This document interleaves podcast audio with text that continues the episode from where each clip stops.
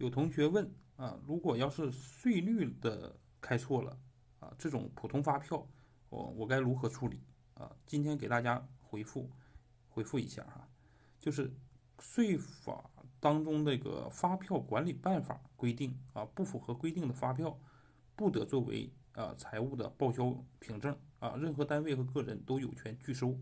因此呢，就是这个发票联呢，必须得退回给啊退回去，让他开具正确的啊发票。啊，这个问题给大家解答了一下，不知道大家听懂了没有？有问题请留言。